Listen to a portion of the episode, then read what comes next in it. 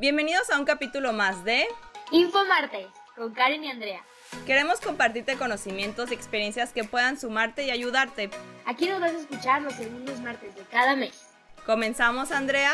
Empecemos, Karen.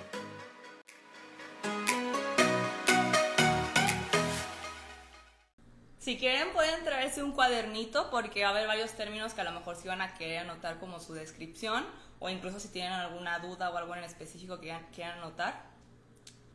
Pues a todos, muchas gracias por estar aquí una vez más en la siguiente edición de Infomartes. Esta vez no tenemos invitado especial, somos las invitadas especiales.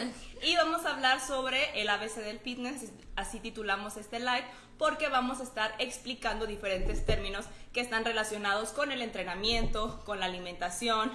Ahora sí que todo lo relacionado al gimnasio. Yo sé que muchas veces hemos escuchado esos términos, pero pues a lo mejor pues escuchamos en chino, no sabemos ni qué significa o con qué se relaciona, pero no se preocupen, aquí estamos para ayudarles y vamos a explicar uno por uno.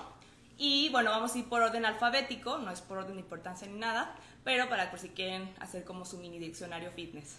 Sí, que de hecho también les vamos a mandar el, el, lo que escribamos, va, luego por ahí se los vamos a hacer llegar.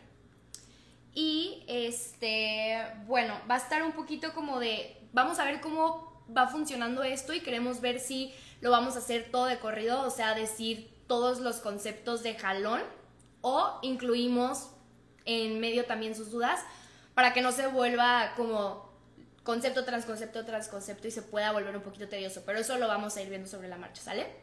Entonces yo voy a empezar con el primer concepto que es el anabolismo y seguro lo has escuchado en anabolismo y catabolismo. Y bueno, el anabolismo, todo lo que tenga que ver con creación y con que se mantenga algo, eso es anabolismo.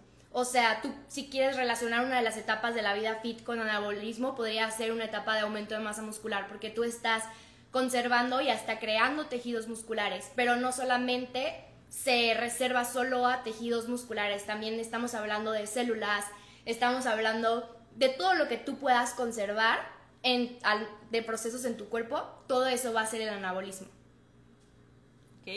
Ahora vamos a pasar al término de atrofia muscular. Bueno, como ustedes conocen, la hipertrofia muscular es el crecimiento de músculo, de fibras musculares. En este caso, la atrofia sería todo lo contrario. Sería la reducción de fibras musculares y la reducción de la masa muscular. Muchas veces la atrofia muscular pasa en algunos padecimientos o enfermedades en específico y también llega a pasar en el envejecimiento o también en el caso de la desnutrición, cuando una persona pues está desnutrida, no está comiendo suficiente, obviamente su músculo se va a ir disminuyendo y pues a la larga esto puede traer varias consecuencias negativas, como tener más lesiones, su metabolismo es más lento y bueno, vienen ahora sí que desencadenando varias enfermedades a la larga. Entonces pues ahora sí que nuestro objetivo yo creo que de todos los que estamos aquí es no generar atrofia muscular. ¿Ok? Entonces la atrofia muscular ya vimos anabolismo. Ahora vamos a ver la betalanina. La betalanina es uno de los suplementos que sí cuenta con evidencias científicas y se recomienda su consumo porque este funciona como un amortiguador, un amortiguador celular que nos va a ayudar a reducir la fatiga y a incrementar el rendimiento deportivo. Este betalanina, que es un suplemento, se recomienda en ciertas disciplinas, como por ejemplo ejercicios de potencia, ejercicios de fuerza, ejercicios de velocidad, porque a la larga, si tú lo consumes constantemente, te va a ayudar a reducir la fatiga y consecuente vas a tener mejores entrenamientos, vas a poder rendir más, vas a poder hacer más. Y este, bueno, este viene en un polvo, es un suplemento. Ahorita no nos vamos a meter tanto en, en todos los temas porque si no nunca acabaríamos. Solamente va a ser como una pintadita de cada término. Y preguntaban arriba que si el eh, entrenar de más causa atrofia, lo vamos a tocar cuando hablemos sobre, sobre entrenamiento. Y ya nos pasamos a la letra C y el concepto que sigue es cafeína. La cafeína es un suplemento que sí tiene evidencia científica de que funciona. Y seguro lo conoces tú por el café. Entonces, ¿qué pasa cuando tú tomas café? Te sientes con muchísimo más energía. Y este tipo de suplemento se usa mucho en un pre-workout, o sea, antes de entrenar es recomendable ingerir cierta cantidad de cafeína para que tú te sientas con un boost de energía y rindas más en tus entrenamientos. Ahora, la manera más fácil de obtener la cafeína es a través del café o del té, que en el caso del té no se conoce como cafeína, sino que se conoce como teína, pero es el mismo, o sea, es la misma cosa. También obviamente encuentras cafeínas en barras o puedes hasta hacer como polvitos que te tomas en tu pre-workout, Pero nosotros no recomendamos ese tipo de suplementos porque están un poquito de más. Simplemente tómate un shot de expreso. Este, un shot de expreso. Eh, y este, o un té verde, por ejemplo, y con eso vas a rendir súper bien y te vas a poder suplementar de cafeína. Sí, eso sí como que no abusen de la cafeína, luego abusan mucho y luego puede traer efectos secundarios, andan todos temblorosos y así, entonces ahora sí que la cafeína sí hay que tener la medida necesaria. Como todo. Como todo. Todo exceso es malo. Y bueno, lo que sigue es hablar sobre la capacidad aeróbica. Yo no voy a decir anaeróbica. Vamos a hablar sobre la capacidad aeróbica. ¿Qué se refiere cuando tú escuchas la palabra aeróbica? Significa que necesita aire para realizarse. Entonces, cuando tú realizas un ejercicio que es por mucho tiempo y tiene una intensidad de mediana a bajita, estás usando tu capacidad aeróbica porque usas el aire para funcionar. Entonces, por ejemplo, un ejercicio aeróbico sería correr este, a, una, a un tempo como ligerito y lo mantienes por 45 minutos, ese sería un ejercicio aeróbico. O andar en bici también como muy lento, este, manteniendo la velocidad, manteniendo tu ritmo cardíaco tranquilón, eso vendría siendo usar tu capacidad aeróbica. Y por el otro lado, la capacidad anaeróbica, pues es todo lo contrario. En este caso van a ser periodos cortos de alta intensidad que van a tener descanso. Por ejemplo, si hacemos un hit en el cual estamos corriendo 30 segundos hacia todo y después tenemos otros 30 segundos de descanso, aquí vamos a estar eh, desarrollando nuestra capacidad anaeróbica al igual que las pesas. Las pesas, el hit y por ejemplo los sprints son un ejercicio anaeróbico porque, bueno, es de larga duración, con alta intensidad y con periodos de descanso. En esta parte también habla, se habla mucho sobre, por ejemplo, si ya están haciendo algunos sprints, van a trabajar más su capacidad aeróbica que la, ah, no, perdón, la anaeróbica que la aeróbica. En cambio, si solamente están corriendo a una misma velocidad, van a estar haciendo la aeróbica. Entonces, como para que tengan bien en cuenta estas dos diferencias. Después de este término vamos a pasar al cardiolis, que en este caso el cardiolis está desarrollando la capacidad Aeróbica. aeróbica. En este caso del cardio LIS, las iniciales de LIS significan low, intensity steady state, que significa que estamos haciendo una intensidad baja, por ejemplo, caminar 50 minutos o hacer 45 minutos de elíptica, en donde no estamos haciendo picos altos de intensidad. Se mantiene la misma intensidad que es baja, pero pues hay que aguantarla por mucho más tiempo. Y ahora vamos a hablar sobre el catabolismo, que vendría siendo el antónimo del primer concepto que les mencioné, que es el anabolismo, y ya te podrás imaginar, si es el antónimo, el catabolismo es todo lo que signifique destrucción de todos, de tejidos, de fibras musculares, de células. Entonces, si quisieras relacionar una etapa de la vida fit con catabolismo, podrías relacionar déficit calórico porque estás oxidando grasa. Entonces, es como la pérdida de este tipo de tejidos adiposos en el cual tú estás perdiendo tejidos. Eh, y esto sería un ejemplo de catabolismo. Ahora vamos a hablar sobre los compound set. Este es un set donde se están trabajando los mismos músculos. Por ejemplo, si yo estoy haciendo un peso muerto rumano, que estamos enfocándonos en el femoral, y luego hago un, un curl de femoral en la banca acostado o sentado, también estoy trabajando el femoral pero en diferentes ángulos. A esto se llamaría un compound set, que haces un ejercicio con el mismo, del mismo músculo, seguido de otro, y luego viene el periodo de descanso, y así hasta que termines las series. Aquí queremos hacer como un paréntesis y hablar sobre los músculos agonistas y antagonistas. Aquí es muy importante. El músculo agonista, por ejemplo, si estamos hablando de una extensión de cuádriceps, en este caso el agonista sería como el principal, que sería los cuádriceps. Si hablamos del músculo antagonista sería pues su músculo contrario, que en este caso serían los femorales. En un compound set eh, estaríamos usando dos músculos agonistas y si estamos hablando, por ejemplo, de un superset, estaríamos usando un antagonista con un agonista. En este caso, por ejemplo, podría ser una extensión de cuádriceps combinada con un curl de femoral. Es importante que sí sepan como las diferencias y acuérdense, el agonista es como el protagonista y el antagonista, pues el contrario, o sea, el que está atrás. Atrás. Y... ¿Quieres decir core? Sí. Bueno, ahora vamos a pasar el core. Yo sé que muchos han visto de qué rutina para core, ejercicios para core, pero que realmente el core, muchas veces pensamos que el core solamente es nuestra área abdominal, pero no es así, va mucho más allá de eso. En sí el core, bueno, en español significa núcleo, entonces estamos hablando del núcleo de nuestro cuerpo. Es lo que está ahora sí que uniendo tanto el tren superior como el tren inferior. Y no solamente abarca pues, los músculos del abdomen, sino también abarca la columna vertebral, el suelo pélvico, también involucra ay, la zona lumbar y el músculo transverso abdominal. Cuando nosotros realizamos, por ejemplo, una plancha, pues bueno, estamos involucrando el core, pero también lo estamos involucrando en los ejercicios multiarticulares. Por ejemplo, si yo estoy haciendo una sentadilla, también se está involucrando, porque al final, pues es como toda esta parte de nuestro cuerpo. Entonces, así como es importante fortalecerla como con ejercicios aislados, también la fortalecemos en, en, perdón, en ejercicios multiarticulares. Y es importante entender que toda la zona abdominal y todos los músculos del core también se llegan a sobreentrenar. Entonces hacer abdomen, por ejemplo, todos los días no te va a llevar a ningún lado. Y también es importante mencionar dentro de los conceptos con la palabra C, la creatina. La creatina es el suplemento que más evidencia científica tiene porque es el que ha sido más estudiado.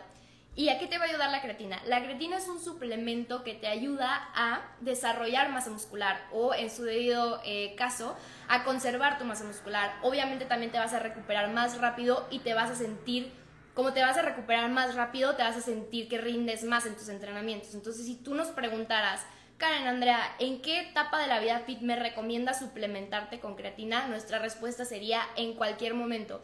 Hasta si tú decides darte un break de entrenar, es recomendable que estés suplementándote con creatina porque te va a ayudar a conservar tu masa muscular. Viéndolo un poco más a fondo, en una etapa de pérdida de grasa, donde estás comiendo menos calorías de las que necesitas, la creatina te va a ayudar a conservar tu masa muscular y a recuperarte más rápido. En una etapa de aumento de masa muscular, si estás comiendo en un superávit calórico, te va a ayudar a la síntesis de proteína, a desarrollar músculo mucho más rápido que si no te estuvieras este, suplementando con creatina. Entonces, como te puedes dar cuenta, los beneficios se ven en cualquier etapa de la vida fit en la que estés y hasta en el reposo. Entonces, puedes suplementarte con creatina en cualquier momento si tu objetivo obviamente en la vida fit es este mejorar tu composición corporal y verte pues más fit. Y también de hecho está comprobado que, por ejemplo, en personas que tienen alguna lesión que les impide, no sé, entrenar durante tres meses, el consumir creatina les ha ayudado a conservar esa masa muscular, obviamente tomándola constantemente. Es más, hasta hay este, estudios científicos que lo hacen en personas de la tercera edad para que ellos logren conservar más su masa muscular y así evitar un poquito más lesiones. Entonces, no es un suplemento que solo se reserve a, a, lo deportiva. Ajá, pero si te quieres suplementar con creatina, pues sí, es, es buena opción. Bueno, ahora vamos a hablar, sobre, vamos a la letra D, vamos a hablar sobre el daño muscular. Este es uno de los tres mecanismos de la hipertrofia. El daño muscular, como se escucha, daño muscular, nos va a generar un dolor, pero va a ser obviamente un dolor positivo, porque lo que nos va a hacer es que eh, los tejidos musculares se van a estar dañando, pero para generar más fibras musculares y poder generar hipertrofia. Es muy importante que este mecanismo lo estemos utilizando al igual que los otros dos, que también lo vamos a explicar eh, posteriormente. ¿Cómo se puede crear este daño muscular? Muchas veces en ocasiones cuando, por ejemplo, dejas de hacer un ejercicio por unos dos o tres meses y lo vuelves a hacer y que al día siguiente amaneces muy adolorido, ese es un daño muscular. O también, por ejemplo, si ahora hiciste un ejercicio enfocándote en hacer la fase excéntrica mucho más lenta, también puedes generar ese daño muscular. Les voy a poner un ejemplo. Pueden hacer, por ejemplo, un peso muerto rumano que en lugar de bajar en un segundo y subir en un segundo, bajan en tres para enfatizar esa fase excéntrica que es cuando los músculos se alargan, también lo vamos a explicar después, pero haciéndolo un poquito más lento, también les va a ayudar mucho a mejorar su conexión mente-músculo. El daño muscular se recomienda hacerlo en, en, tus rutinas, pero no abusar mucho de él porque puede generar sobreentrenamiento. Ahora sí que hay que saber dónde meterlo, cuándo sí, cuándo no, y no utilizar todos los ejercicios con daño muscular y este, esto se recomienda, por ejemplo, en un rango de repeticiones de 8 a 12 con 3 o 4 series y con periodos cortos de descanso. Bien, y ahora vamos a pasar al descanso activo. ¿Qué significa descanso activo cuando escuchas, ah, sí es mi descanso activo? ¿A qué se refieren las personas? El descanso activo es básicamente tu descanso, hacerlo un poco más interactivo. O sea que el día que no vas a hacer ejercicio en el gimnasio o una rutina específica, en lugar de quedarte acostado todo el día, puedas salir a pasear a tu perro, por ejemplo, o puedas, este, no sé, salir a caminar, o ir a una plaza y en general tener como un poco de más actividad, ¿no? No simplemente estar en reposo todo el tiempo. Y ahora algo que discutimos mientras planeamos este live es que no confundas el descanso activo mientras haces ejercicio con el descanso activo que haces fuera del ejercicio. Nosotros no recomendamos el descanso activo mientras estás haciendo ejercicio. ¿Por qué? Porque una rutina de ejercicio lleva una estructura y en esta estructura también entra el descanso que literal estás descansando para recuperarte. Entonces no, o sea, si por ejemplo terminas de hacer un set, una set, una Serie. serie de sentadilla, no te vamos a poner a brincar la cuerda para que luego hagas la siguiente. Una persona que probablemente esté haciendo descanso activo durante sus rutinas es una persona que solamente busca quemar la mayor cantidad de calorías en sus entrenamientos y esto no es adecuado cuando estás entrenando para la hipertrofia muscular. Entonces, el descanso activo, Karen y yo únicamente lo recomendamos cuando vas a descansar de no hacer ejercicio, pero no durante tu entrenamiento. Sí, claro, perdón, si en su entrenamiento un descanso entre series es de un minuto, en ese minuto descansen, es para descansar, no es para que se pongan a brincar la cuerda o a hacer burpees, si no, no se van a recuperar bien para su siguiente serie. O no porque, ay, estoy quemando más calorías, va a ser mejor. Acuérdense que más no es mejor, eso siempre grábeselo en la mente. El ejercicio lo vamos a usar únicamente para darle el estímulo adecuado al músculo para que crezca, no más. Eh, la cantidad de calorías, esa la vas a, eh, lo vas a tener con la dieta, o sea, a través de la dieta vas a tú controlar la cantidad de calorías, no en el ejercicio. Ahí está. Ahora vamos a hablar sobre el DOMS. Ahorita había una pregunta que la voy a leer. porque sí. Preguntó que si es normal que sienta tolo- adolorida todos los días. Voy a explicar lo que es el DOMS. El DOMS, sus siglas en inglés significan Delay Onset Muscle Soreness, que es, son pues el dolorcito que sentimos 24 o 48 horas posterior de haber entrenado. Este dolor no significa que fue un entrenamiento efectivo y un entrenamiento efectivo sin dolor no significa que haya sido efectivo. Cuando sentimos DOMS normalmente siempre es cuando tenemos una rutina nueva o cuando estamos haciendo un ejercicio que hace mucho no hacíamos, por ejemplo en el daño muscular, o un ejercicio que a lo mejor es nuevo para nosotros o incluso una carga en cierto ejercicio que nunca habíamos hecho. Eso nos va a generar dolor y no está mal, ni, o sea, es algo que va a suceder. Pero tengan muy en cuenta que, por ejemplo, si todas sus rutinas ya tienen un mes adoloridos todos los días, eso significa que están teniendo demasiado volumen de entrenamiento en su rutina y tienen que disminuirlo. O sea, ya una señal de estar adolorido todo el tiempo no es bueno porque al final te vas a sobreentrenar y ni siquiera vas a poder ver los resultados óptimos que estás esperando. Entonces, obviamente si te pasa una vez al mes, por ejemplo, al comenzar la rutina, pues es normal, no pasa nada. Pero ya si lo ves todo el tiempo adolorido, si habla con tu entrenador o con la persona que te esté asesorando porque estás haciendo demasiado y pues por consecuente no vas a poder lograr tus objetivos. Exactamente.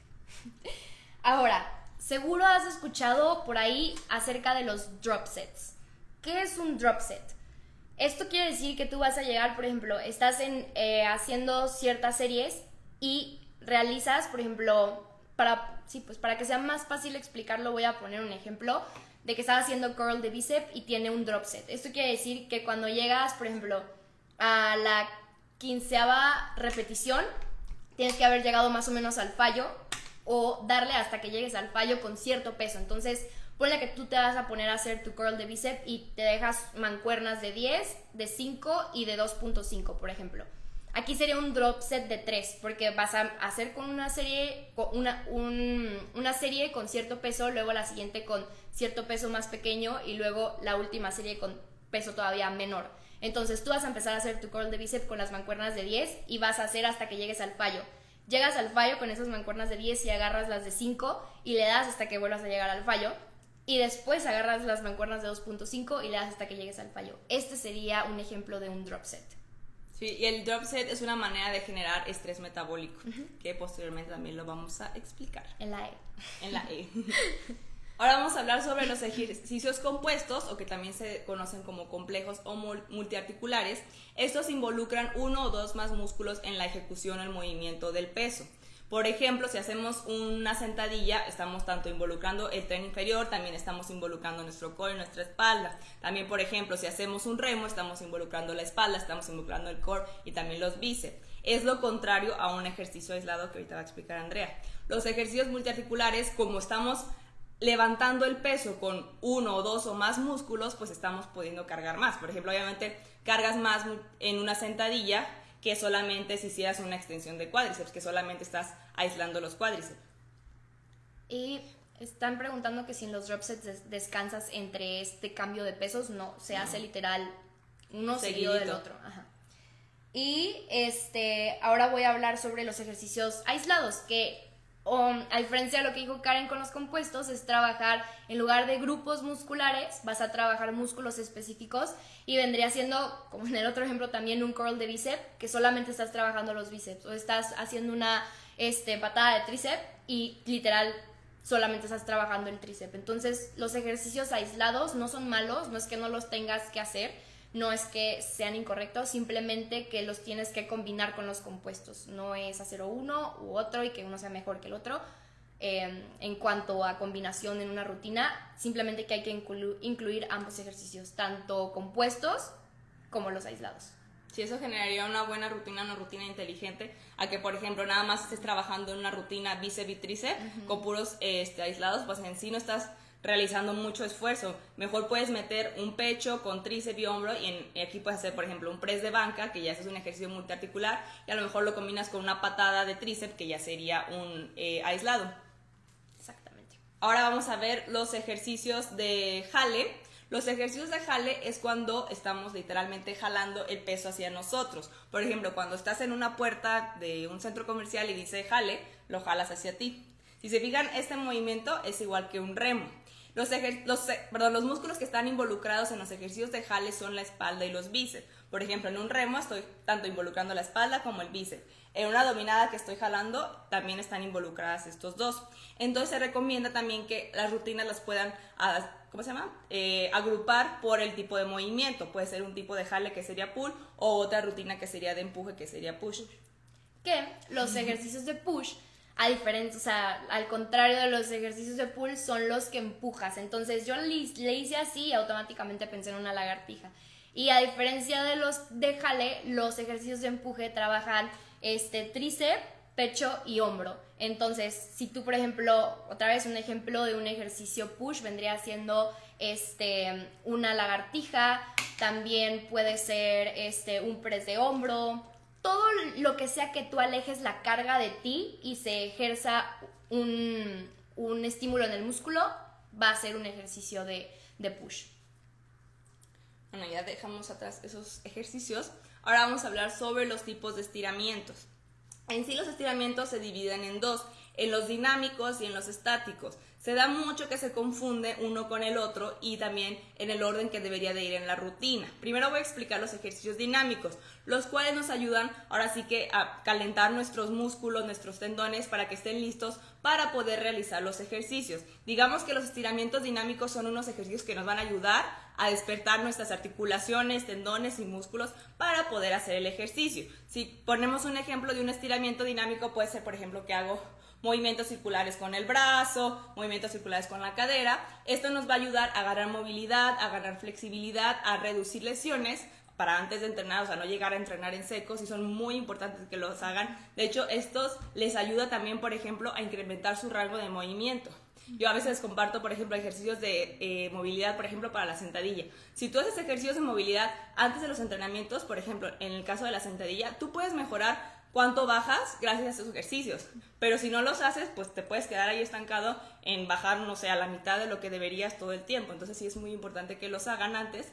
Y por el contrario están los estiramientos estáticos. Esos estiramientos estáticos los que lo que nos va a dar es una relajación muscular. Por lo tanto, por eso tienen que ir al final de la rutina. O sea, yo no tengo, no tiene caso que antes de entrenar esté estirando mi hombro aquí, relajándolo. ¿Por qué? Porque quisiera despertarlo, no no dormirlo, por relajarlo, por decirlo así. Entonces acuérdense, los estiramientos dinámicos van al principio y los estiramientos estáticos al final.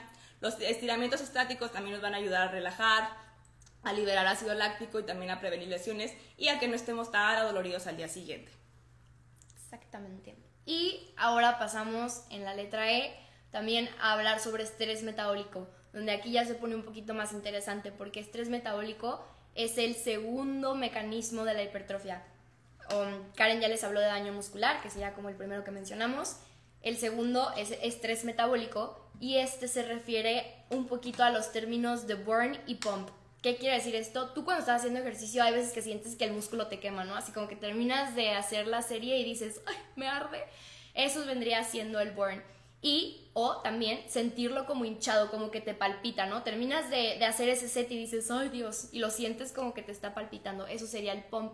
Y este tipo de sensaciones se consiguen a través de ejercicios que estimulan el mecanismo de la hipertrofia de estrés metabólico. ¿Cómo se logra estrés metabólico? Bueno, necesitas trabajar con reps, con un rango de reps un poco más amplias. Esto quiere decir que te mantengas, por ejemplo, de 15 a 30 repeticiones con pesos ligeros que te permitan llegar a esa cantidad de repeticiones para que tú vayas a sentir ese ardor y esa sensación de que te palpita el músculo.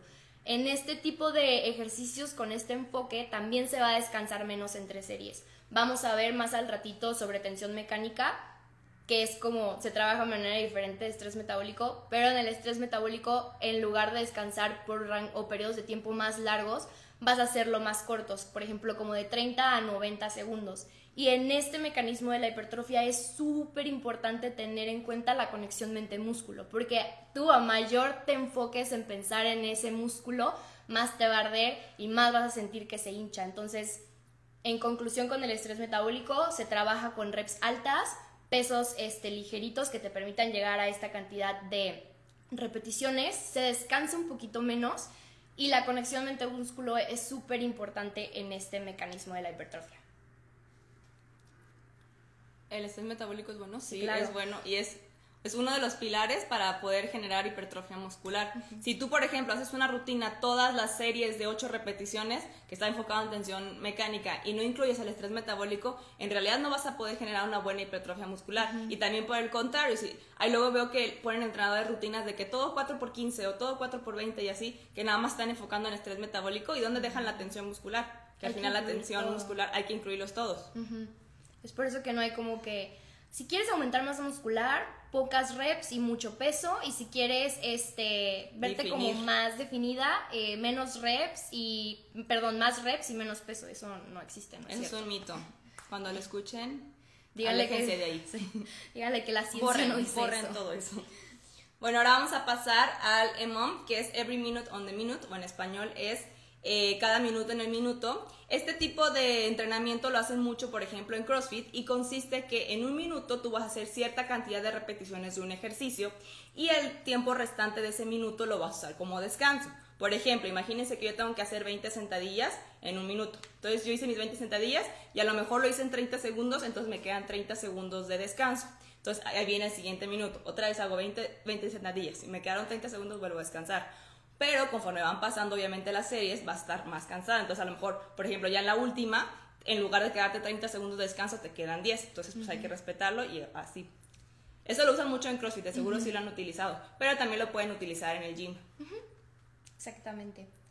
Este, ahora viene un término que se llama fallo muscular, que ya lo mencioné un poquito anteriormente con los drop sets, pero ¿qué significa llegar al fallo muscular?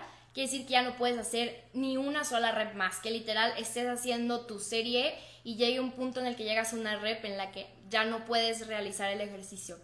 Eh, y aquí entra otro término que también es súper importante que se llama AMRAP, que también por sus siglas, siglas en inglés significa eh, as many reps as possible. Y pues sí, es básicamente hacer todas las repeticiones hasta que tu, hasta que tu músculo sí ya no pueda hacer más. Este, obviamente, y también es importante mencionar que como todo el exceso es malo, también tratar de llegar al fallo en todos sus entrenamientos no es lo más adecuado. Este, sí hay que usarlo de manera estratégica, no en todas tus sesiones de ejercicio vas a decir, ya no pude más. Por eso se tiene que usar con inteligencia los drop sets, por eso también se tienen que usar con inteligencia los AMRAPs. Em, y los tienes que saber poner adecuadamente en tu rutina para que no te estés autosaboteando con un sobreentrenamiento.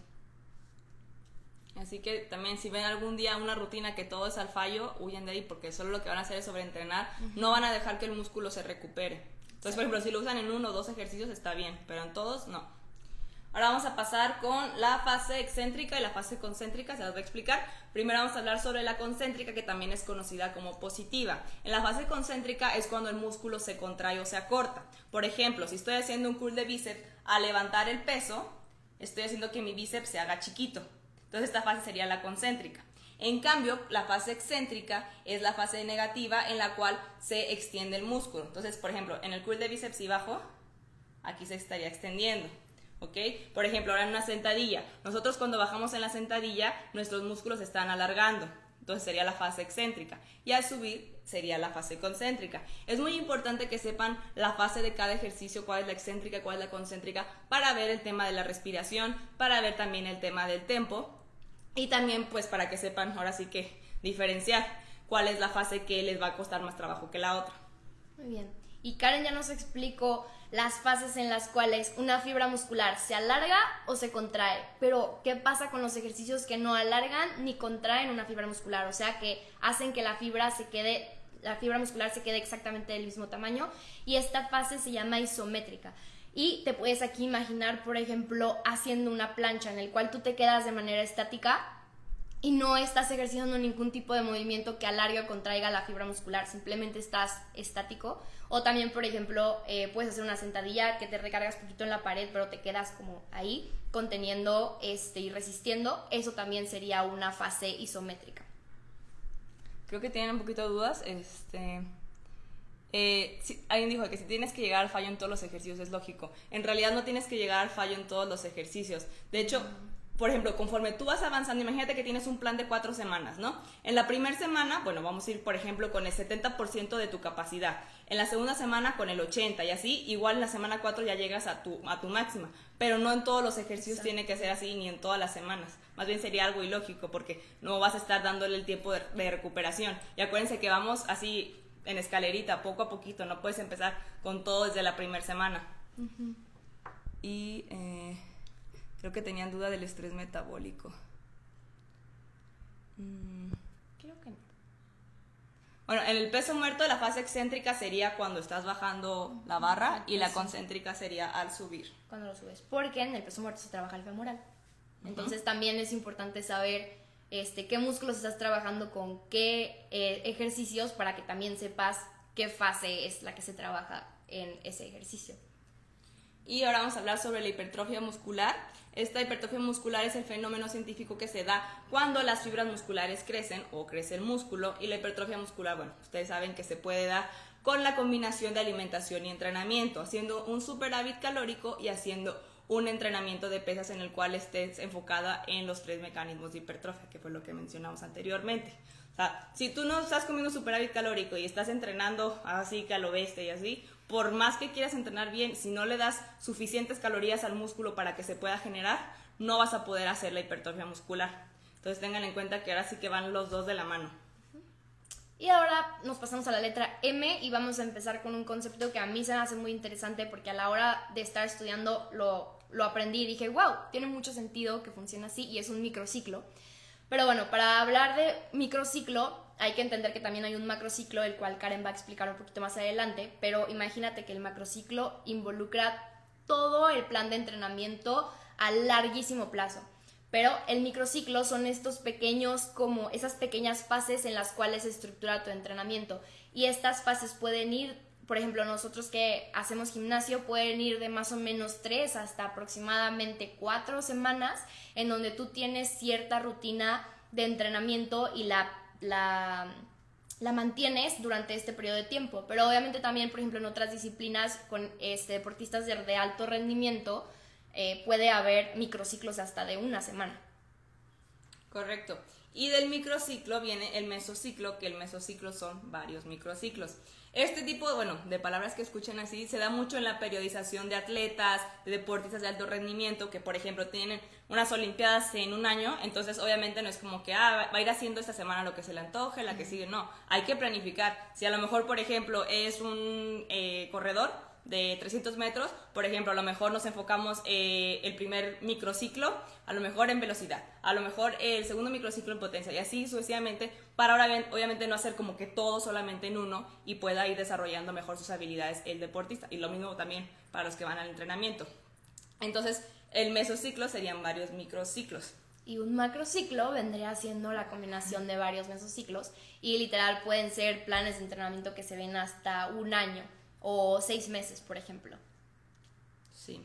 Eso, por ejemplo, obviamente todos los entrenadores o incluso los coaches deportivos ya de alguna disciplina en especial se enfocan en hacer pues estos macrociclos, mesociclos y microciclos del atleta dependiendo obviamente de sus necesidades. Y también no hay que olvidar que así como existen los ciclos en el entrenamiento, también existen los micro, meso y macro ciclos en la alimentación.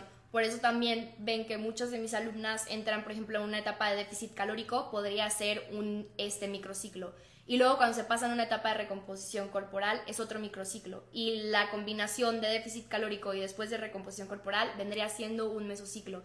Y un macrociclo vendría siendo como un plan que haces a largo plazo durante, por ejemplo, seis meses, que luego ven en mis historias que a mí me gusta planearlo un poquito así también.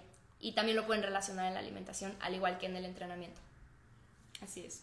Ahora vamos a hablar sobre los piramidales. Los piramidales también es una estrategia para generar el estrés metabólico, al igual que el drop set, al igual que este... ¿Qué otro dijiste? Ah, no, el, el rest pause method viene después, perdón. Me adelanté. Entonces, en este caso, los piramidales consiste en que cada serie vamos a ir o aumentando el peso y bajando el número de repeticiones, o bajando el peso y aumentando, no, bajando el peso. En las reps. Perdón, me confundí. Y esto se puede dar, por ejemplo, imagínense que estoy haciendo una sentadilla y comienzo con 15 repeticiones. Descanso, aumento peso y ahora hago 12 repeticiones. Descanso, aumento peso y ahora hago 10. Descanso y aumento peso y hago 8. Esa sería una pirámide descendente. Si fuera ascendente sería al revés. Por ejemplo, empiezo con 8, 8 repeticiones de la serie, descanso, luego vienen 10 repeticiones, descanso, luego 12, luego 15. También es una manera de hacer el estrés metabólico. Hay muchas maneras de hacer, ahora sí que hay que ver como cuál se acomoda mejor en la rutina y también para que no sea tanto estrés metabólico. O sea, no voy a hacer en una rutina un drop set, una pirámide, tan, tan, tan. O sea, no, hay que ir ahora sí que midiéndolas poco a poquito. Exacto. Y ahora vamos a hablar de los pliométricos que son ejercicios que se enfocan en saltos para mejorar la potencia de la persona. Se da mucho, por ejemplo, también en futbolistas o en personas que hacen, por ejemplo, atletismo, que hacen muchos ejercicios pliométricos. La mayoría de esos ejercicios son enfocados en tren inferior. También hay en tren superior, por ejemplo, si haces una lagartija pliométrica, pero son menos que los de tren, de tren inferior. Por ejemplo, en tren inferior, un pliométrico podría ser un jump squat o un desplante con brinco o también un box squat en los cuales estamos enfocándonos en la potencia de las piernas para poder mejorar también a la larga este, el deporte o la disciplina que se esté trabajando. Y ahora vamos a hablar sobre un concepto que se conoce mucho, que es la repetición máxima. Y cuando ven 1RM es One Rep Max. Esto quiere decir que es el peso que tú cargas haciendo una sola rep. Entonces, este, por ejemplo, si yo me pongo 120 kilos y hago un, un squat y ya no puedo hacer otro y lo hago bien, porque también es súper importante entender que cuando hablamos de repeticiones chiquitas con mucho peso, cuidar la técnica es muy importante. Entonces sí es hacer ejercicios con mucho peso y literal hacerlo con el peso que no te permita hacer otra, pero pues también cuenta que sea una técnica bien ejecutada. Entonces, por ejemplo, si tú, si yo me voy a hacer un squat y me pongo 100 kilos y solamente puedo hacer uno, eso sería mi one rep max. Y luego también cuando ven que, por ejemplo, 8 rep max es cuánto peso puedes cargar en, haciendo 8 reps. Entonces, eh, pero RM significa rep max. Luego vamos a pasar al rest pause method que dije anteriormente. Esta también es una manera de generar estrés metabólico y es parecido al concepto de drop set, pero en este caso hagan de cuenta que en la última serie de mi ejercicio yo voy a hacer al fallo y después voy a tener un descanso de 10 a 15 segundos para volver a hacer otra serie al fallo con el mismo peso. Aquí ya no se baja en el drop set, se baja y en el rest pause method no, se queda el mismo peso, pero solamente tenemos una pausa. Es normal que, por ejemplo, si yo hice la última serie al fallo y me salieron 15 repeticiones, la siguiente serie al fallo, después de haber descansado esos 10 o 15, a lo mejor ya no van a ser 15 repeticiones, a lo mejor saco la mitad, a lo mejor saco 6 o 7 y es normal. Y esta, bueno, es una manera de generar estrés metabólico. Y ahora vamos en sobreentrenamiento, que sé que es un tema muy popular por las preguntas que nos hicieron hace ratito. El sobreentrenamiento se puede o lo puedes ver como la ausencia del descanso. Es importante entender que así como hay que estimular el músculo a través de este, desgarrar las fibras musculares, para que se regeneren y crezcan esas fibras musculares debe existir descanso. Entonces, cuando tú no le das el descanso adecuado a esas fibras musculares para que se regeneren, le estás sobreentrenando. ¿Cómo vas a saber más o menos si estás sobreentrenando? Bueno, tú te vas a sentir súper fatigada, te va a costar trabajo dormir, vas a llegar a tu siguiente eh, a tu siguiente rutina y no vas a rendir igual que la vez pasada o también te puedes dar cuenta si tú tienes por ejemplo cuatro semanas haciendo una misma rutina y estás segura que te estás manteniendo en un superávit calórico y no estás viendo que están creciendo tus músculos, quiere decir que probablemente fue un volumen de entrenamiento algo alto. Entonces, mi consejo es, bueno, más bien, nuestro consejo es siempre que se vayan a tirarle a hacer un poquito que se mantengan, por ejemplo, si en los días de glúteo se recomienda hacer de dos a tres días, empiecen experimentando cómo se sienten con dos días, porque es súper común que lleguen y Andrea, es que quiero hacer tres días de, de glúteo y veo el volumen de entrenamiento que quieren hacer y digo, es que es demasiado. Entonces, sí hay que entender que así como estimular eh, las fibras musculares y desgarrarlas es importante, para que ese estímulo funcione y se regeneren tus fibras musculares es importante que también descanses y no sobreentrenes. Y aquí, bueno, hablando de eso se desglosan tres variables muy importantes para un entrenador para poder programar una rutina, que son el volumen, eh, la intensidad y la frecuencia de entrenamiento. Estas tres ahora sí que abarcan lo que va a ser un plan de entrenamiento de acuerdo a las características de la persona, el nivel de condición física, toda su experiencia. Primero, el volumen es el trabajo total y va relacionado con el número de series y repeticiones. Obviamente el volumen de cada persona va a ser diferente, o sea, tal vez fulanita necesita 12 series a la semana de tal músculo porque a lo mejor es más avanzada, pero alguien que es principiante pues no le voy a poner el mismo trabajo. Entonces es muy importante saber cuánto volumen de entrenamiento necesita cada persona. Después de ahí viene eh, la intensidad, que es la carga que se va a estar utilizando en los entrenamientos. Por ejemplo, si estamos trabajando con repeticiones eh, bajas, pues va a necesitar más carga. Si vamos a estar trabajando con repeticiones altas, menos carga. Pero todo eso, ahora sí que con fórmula se va eh, formando para poder diseñar un plan de entrenamiento. Y finalmente la frecuencia. La frecuencia es las veces que vamos a trabajar cierto músculo. Por ejemplo, si yo trabajo a la semana dos veces el glúteo, mi frecuencia de entrenamiento de glúteo sería dos. Si trabajo el hombro dos o tres, pues también sería dos o tres. Y es muy importante saber qué frecuencia se les da de entrenamiento. A lo mejor, por ejemplo, en un principiante que es su primera vez en el gym, no le voy a poner una frecuencia de entrenamiento de tres veces a la semana glúteo porque sería demasiado, no se va a alcanzar a recuperar bien y a lo mejor va a estar todo dolorido y va a terminar odiando el gimnasio, que muchas veces eso pasa, que les ponen frecuencias de entrenamiento muy altas de los músculos a gente que es principiante.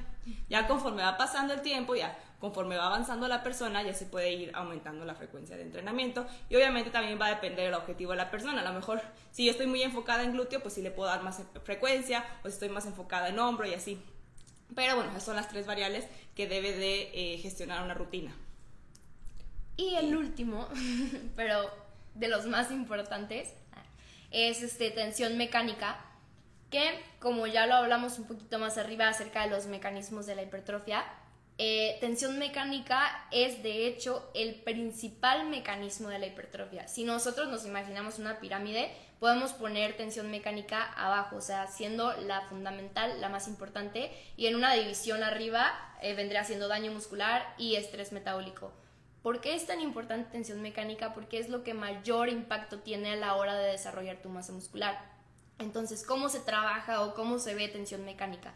Tensión mecánica vas a usar ejercicios compuestos de entrada, o sea, no puedes hacer ejercicios aislados con tensión mecánica, simplemente hay que hacerlo con ejercicios compuestos, como una sentadilla, un peso muerto, etcétera, ¿no?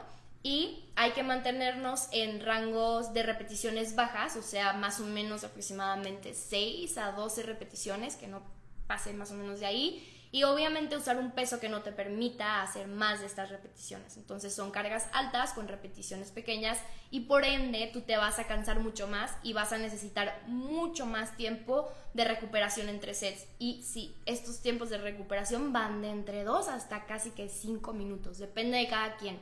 Este, obviamente también, entre más avanzada sea una persona, más tiempo va a necesitar para recuperarse.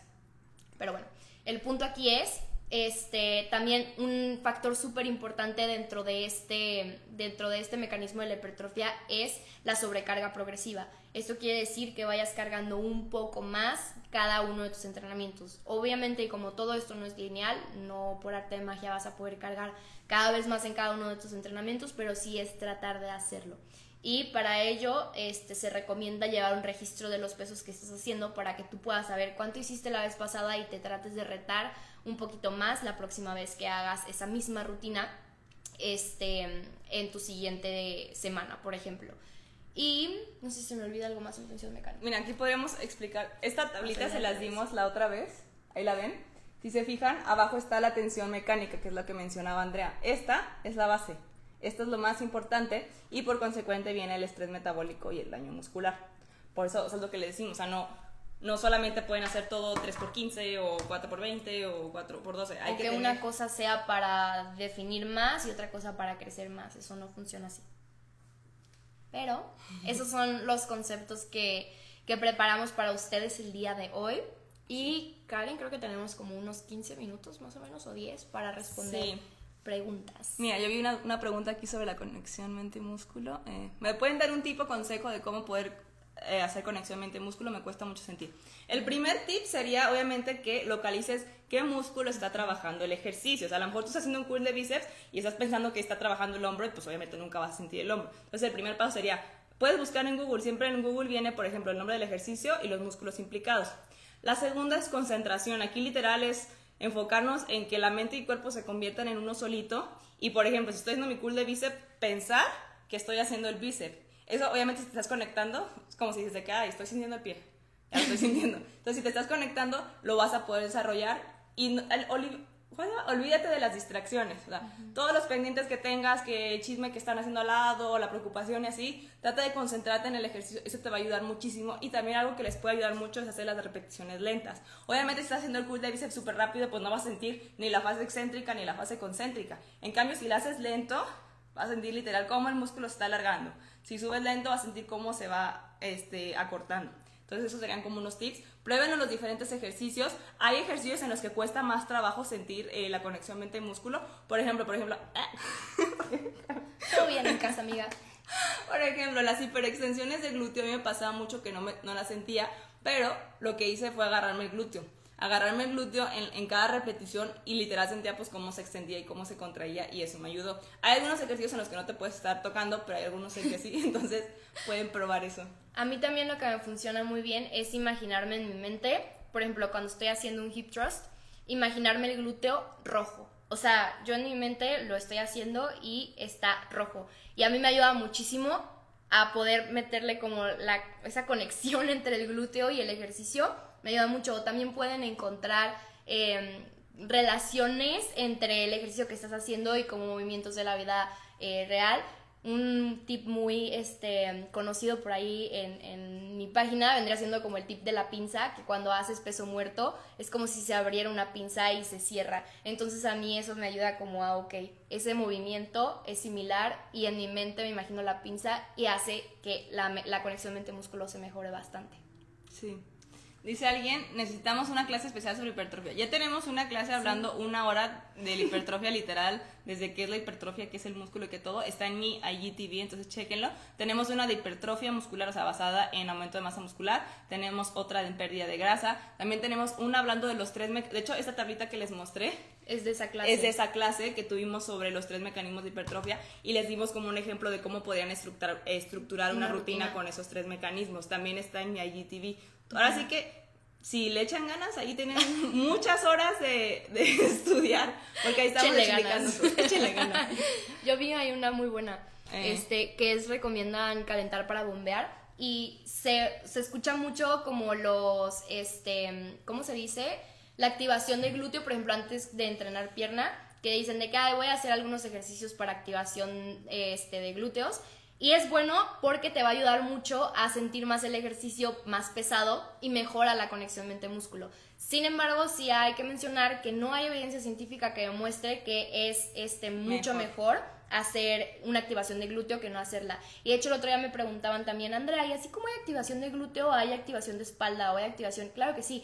De hecho, sí lo recomiendo mucho. Yo, por ejemplo, cuando voy a hacer este peso muerto, que se trabaja también mucho la espalda. Me gusta, de hecho, la primera, la primera serie, hacerla sin nada de peso, únicamente con la, barra, para empezar como a calentar, a sentir los músculos y como que se empiezan a sentir como que los estás trabajando. Entonces, sí, no es como que sea mejor o hacerlo, simplemente que te pueda ayudar un poquito más Sí, de hecho, por ejemplo, si su primer ejercicio es una serie de 8, no empiecen con el peso de 8, empiecen con un peso, por ejemplo, de 15, luego hacen otra serie de 12 que serían como series de calentamiento y ya luego se pasan a esa, para que puedan prevenir lesiones y también no se vayan de sopetón al peso máximo.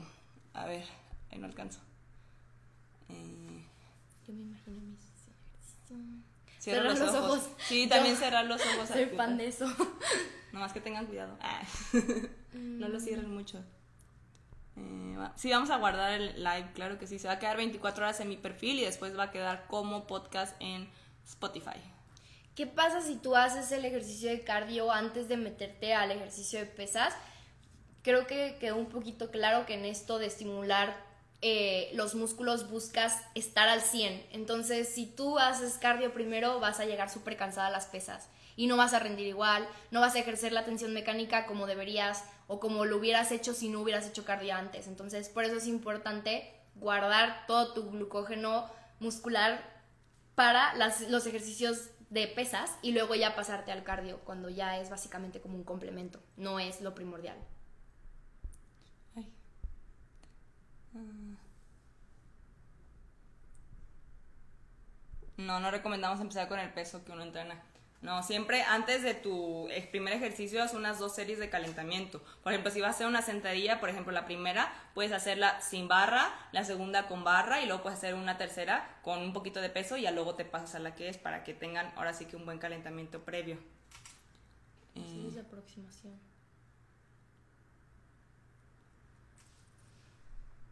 ¿Ya no hay más dudas? Creo que no.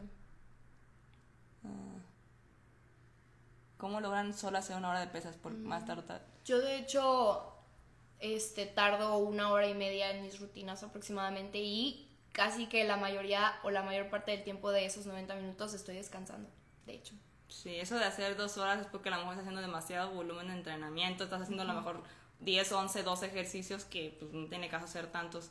Yo siempre duro, ya con calentamiento y todo, como una hora 10, una hora 15. También depende de... que soy muy distraída. O sea, Sí, Andrea se queda viendo y Sí, así. sí. Yo estoy de que, ah, ya, es la siguiente. Pero pues, alargarse dos horas a lo mejor ya sería mucho. y de hecho casi que en ninguno de nuestros entrenamientos terminamos que no podemos ni caminar, o sea, eso no existe. No, no hay que literal Sufrir. sentir que sufres o como una Ni clase súper demandante. No, de hecho son relativamente tranquilas las, las sesiones bien hechas. Y pues yo creo que ya nos despedimos. ¿Cómo se llama el podcast? Se llama Infomartes. Ahí están otros, este, pues ahora Temas. sí, temas que hemos visto también los otros martes de los otros meses. Y eh, Creo que ahorita en nuestras historias está de que cómo se escribe Sí. Infomartes. eh, ay, ay, bueno. Pues bueno, Y creo que ya nos despedimos. ya nos vamos a despedir. Muchas gracias a todos por estar aquí una vez más. Contesta lo de la por creatina. poner porque atención. muchas dudas de la creatina. A ver, ¿cuál está? Eh, que cuánto se recomienda comer y qué, qué creatina recomienda.